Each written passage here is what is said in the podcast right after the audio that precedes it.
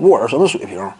沃尔呢，在过去啊那会儿来看呢，攻守俱佳嘛。当时整个衡量体系呢，可能说更加倾向于这种后卫。而且呢，当时那个时期，因为沃尔进入联盟也是相对较早呗，目前差不多也是十年球龄了，一零年左右进入联盟嘛，状元身份。当时小球时代没有彻底相开，小球时代没有彻底相开，传统的控球后卫联盟当中往往啊符合外界的普遍这样一种对于控卫啊第一种审美眼光，什么样审美眼光？就是传控类型，我进攻端呢火力就算说啊有所缺陷，但是你要只要说啊组织策动，你的助攻数够，往往外界也高看一眼。比如说当年的隆多嘛，克里斯保罗之类的，差不多呗。但是后来随着小球时代开始彻底掀起，那就不行了。甚至在季后赛当中能够明显看到，沃尔攻守俱佳，防守端呢也是最佳防守阵容级别的球员，进攻端的组织能力也很突出。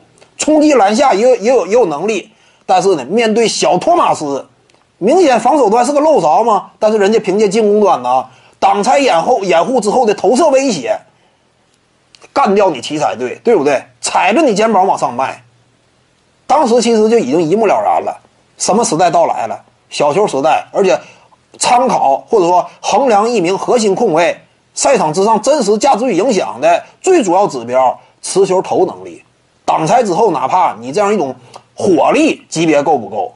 但沃尔不擅长，沃尔投篮不是那么准，所以那个那会儿开始就明显看出沃尔这样的没有前途了，对不对？以萨托马斯典型的嘛，人家防守端绝对漏勺，进攻端就是打挡拆厉害。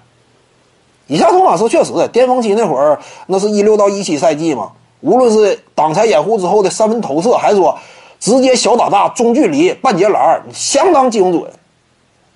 产量也高嘛，靠着这点，能够率队战胜这个沃尔的奇才。沃尔这样的就属于什么？被时代淘汰了。徐静宇的八堂表达课在喜马拉雅平台已经同步上线了。各位观众要是有兴趣的话呢，可以点击进入到我的个人主页当中，在专辑页面下您就可以找到它了。